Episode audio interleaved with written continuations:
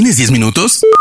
Tienes tiempo para Spoiler News. Todo lo que pasó y todo lo que va a pasar en el cine y la televisión. Tu dosis semanal de noticias, rumores e información imperdible sobre la industria del entretenimiento. Spoiler News. Damas y caballeros, chicos y chicas, bienvenidos a las Spoiler News de It's Spoiler Time, las noticias más importantes de cine y series en Internet. Mi nombre es Andrés y comenzamos. Spoiler News. Esta semana se dio a conocer un video en donde Ezra Miller, futuro protagonista de la cinta de DC, The Flash, agrede a una fan tomándola del cuello, después de que ella hubiera bromeado acerca de pelear con él. Este momento se volvió tendencia en redes sociales, lo que generó un debate entre si esta escena fue genuina o si estaba planeada. Varios cibernautas iniciaron el hashtag Ezra Miller is Sober Party, donde se burlan y señalan que la carrera del actor en la actuación habría terminado rápidamente gracias a este video comprometedor. Además, para complicarle más las cosas a Miller, los fans exigen que Grant Gustin, actor que da vida a Flash en la serie de CW, lo reemplace en la cinta para la pantalla grande por su carisma, talento y la manera en que ha representado a este personaje durante varios años en televisión. Chris Hemsworth se transforma en un mercenario para Netflix en Extraction.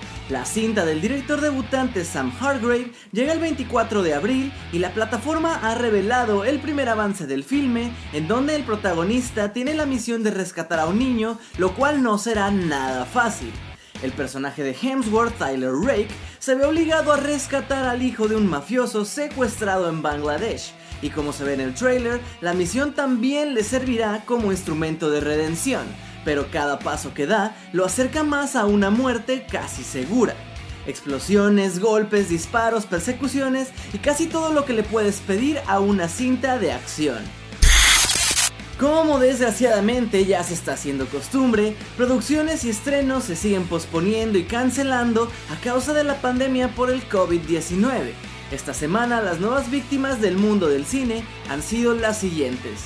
La secuela de Call Me By Your Name, a pesar de que Luca Guadagnino, director de ambas cintas, ha confirmado que Timothy Chalamet, Armie Hammer y Esther Garrell regresan para la secuela, también asegura que la producción de esta se va a retrasar, pues el director iba a viajar a Estados Unidos para reunirse con posibles guionistas y más miembros nuevos para el staff.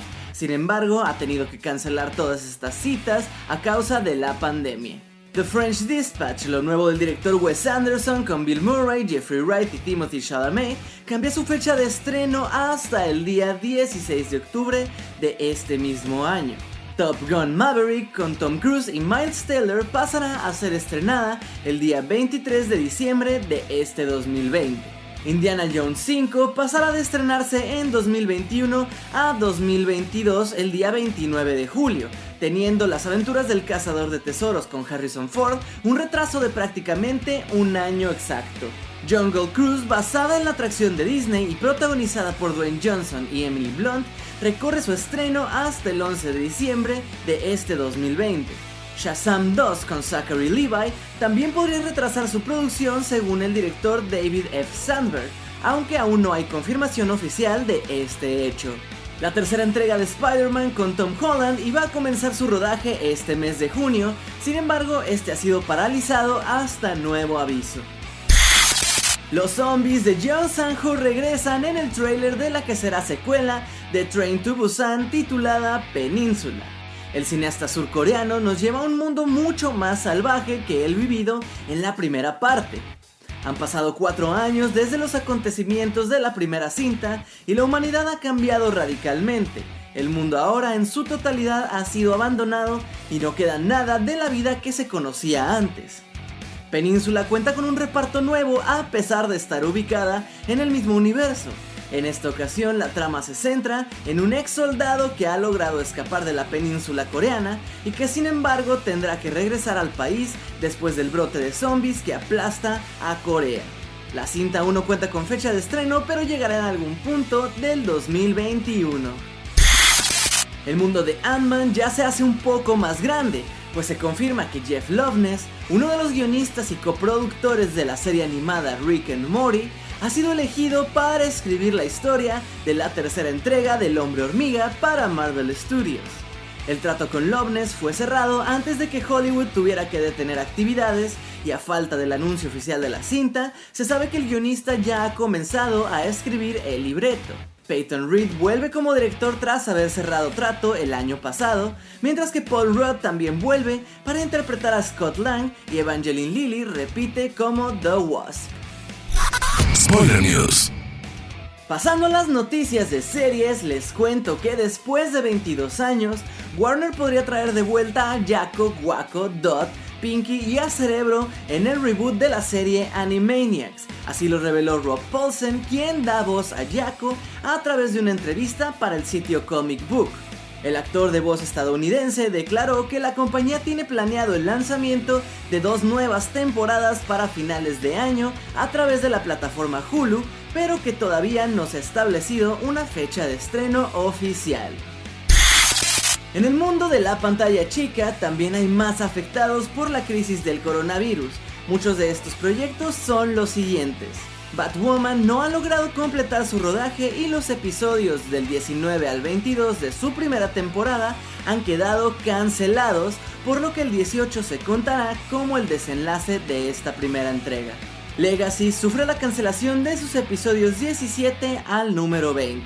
Legends of Tomorrow de The ha sufrido el retraso en la filmación de sus episodios 12 al 15 de la quinta temporada, aunque estos no han sido cancelados aún. Supergirl pospone el rodaje de sus episodios 17 y 18 de la última temporada, mientras que el 19 y el 20 sí quedan cancelados. The Undoing, nueva serie con Nicole Kidman, retrasa su estreno hasta finales de este mismo 2020. Por su parte, Kathy King, spin-off de Riverdale, usará su episodio 10 como desenlace de temporada, pues los últimos tres han sido cancelados. Disney, en un intento por acercar el arte a los hogares del mundo, ha creado una serie de episodios cortos basada en el muñeco de nieve de Frozen, Olaf, bajo el título En casa con Olaf, que cada semana estrenará un nuevo episodio. Pero ¿cómo es esto posible si los estudios están cerrados y los actores de voz están en cuarentena?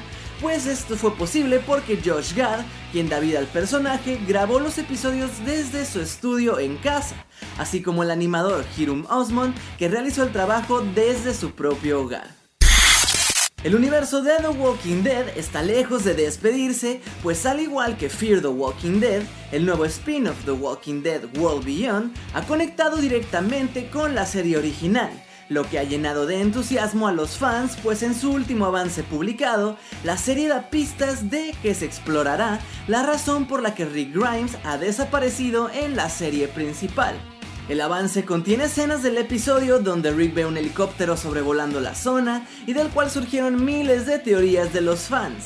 También hay fragmentos de otros episodios importantes para la trama de Rick, acompañados de la frase Descubre la verdad. World Beyond se estrena en algún punto del presente año y cabe recordar que las series están preparando el terreno para la llegada de la saga cinematográfica protagonizada precisamente por Andrew Lincoln. La reunión de Friends es un tema que ha perseguido a los protagonistas de la serie desde hace ya años.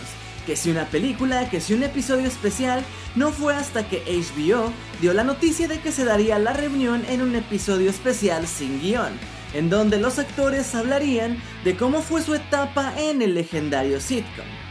Esta misma semana, Matt LeBlanc, quien encarnaba a Joey en la serie, ha adelantado que en efecto el episodio ya ha sido filmado, a pesar de que se pensaba que la grabación de este había sido retrasada. El actor declaró que fue como juntar a una banda vieja sin los instrumentos y que salieron muchos detalles que no recordaban de las grabaciones del famoso sitcom. Spoiler News. Hermoso público, esas fueron las últimas y más importantes noticias de cine y series de esta semana. Recuerden seguirnos en todas las redes sociales de It's Spoiler Time. A mí personalmente me pueden encontrar como Andrés Addiction. Les doy las gracias y nos escuchamos en el siguiente Spoiler News. Chao. Termina Spoiler News y comienzas la semana informado. Te esperamos el próximo lunes a primera hora para ponerte al día en menos de 10 minutos. Spoiler News.